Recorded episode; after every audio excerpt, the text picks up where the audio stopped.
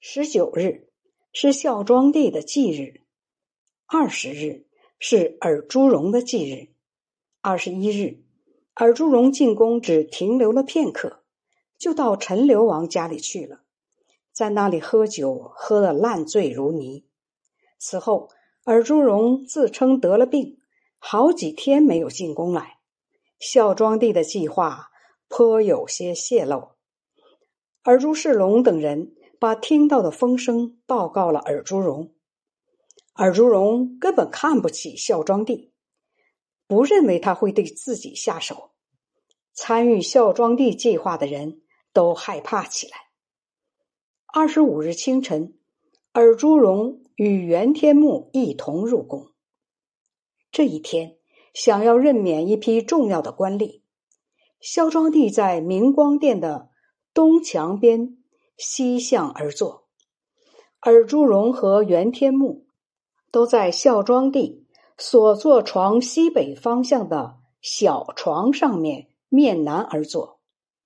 城阳王王元辉走进殿来，刚拜了一拜，尔朱荣就看见光禄卿鲁安等人拿着刀从东门冲进来，就奔向孝庄帝的御座。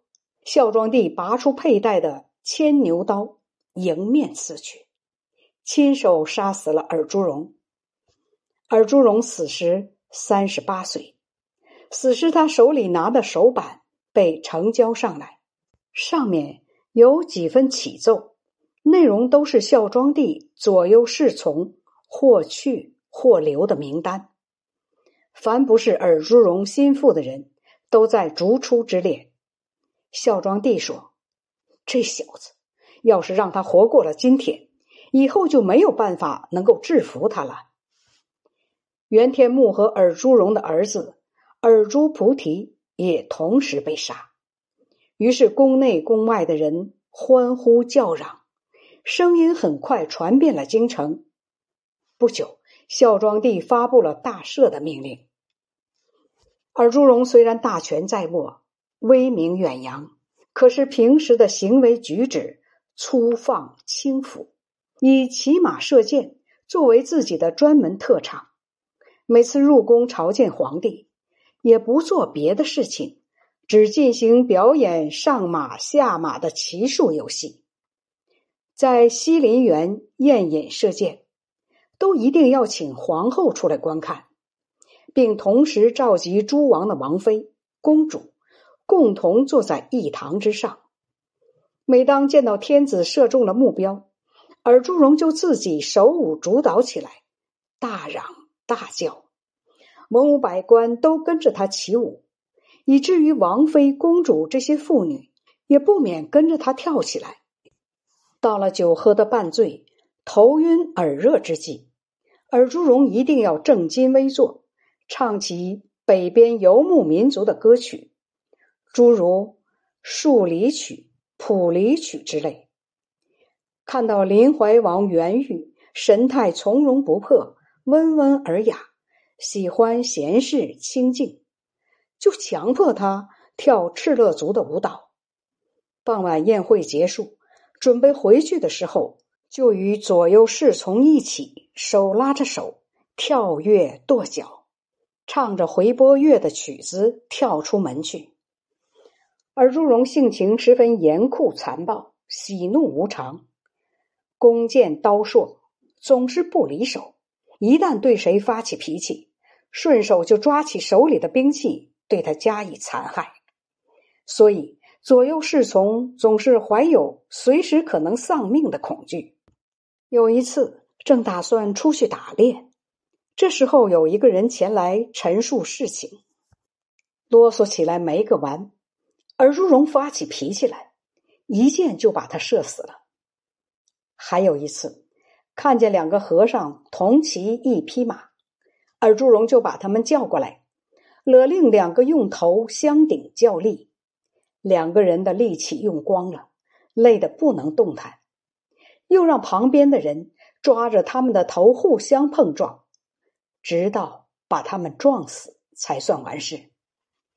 到了北魏节闵帝元公初年，尔朱世龙等人掌握了朝廷大权，于是颁诏追赠尔朱荣假黄钺、相国、录尚书事、都督中外诸军事的头衔，追封晋王，追加九锡书礼，赐给九流銮禄、五奔班舰三百人，温良车，丧礼按照西晋太宰安平献王。司马孚的规格行事，谥号称为武，又诏令百官商议，尔朱荣配享北魏前代皇帝灵位的有关事宜。司职刘继明说：“如果让晋王配享孝庄帝，可是他对孝庄帝却不能始终保持纯洁。从这一点来看，就没有哪位皇帝可以让他去配享。”而朱世龙沉下脸来说：“难道你可以去配享吗？”刘继明说：“下官既然参与了商议这件事的行列，所以才根据实际情理发言。要是不合上面的意志，那么要杀要砍，悉听尊便。”在场的人都为他捏了一把汗。可是刘继明却泰然自若。由于尔朱世龙坚持要让尔朱荣配享，于是决定让尔朱荣去配享孝文帝的灵位。使臣说，北魏王朝自从宣武帝元恪继位以后，政治上开始渐渐的衰败。到了孝明帝以幼儿的身份继承皇位，胡太后临朝听政，开始。是愚忠专权滋横，随后又是元叉把持朝纲，做官的都肆无忌惮的大型聚敛，有权的也穷凶极恶的搜刮百姓，于是境内各地群情骚动，已经出现了变乱的迹象。及至胡太后再度掌权之后，公开在朝廷中淫乱，北魏王朝灭亡的迹象。到此已经达到了顶点。尔朱荣以武将的身份，凭借着部众的威势，遇到朝廷内外政治暴虐，人神共愤，于是立下了整威伏弊的志向，打算建立救主除恶的功勋。等到他活捉葛荣、诛杀元昊、擒斩邢高、剿灭韩楼、万哀丑奴。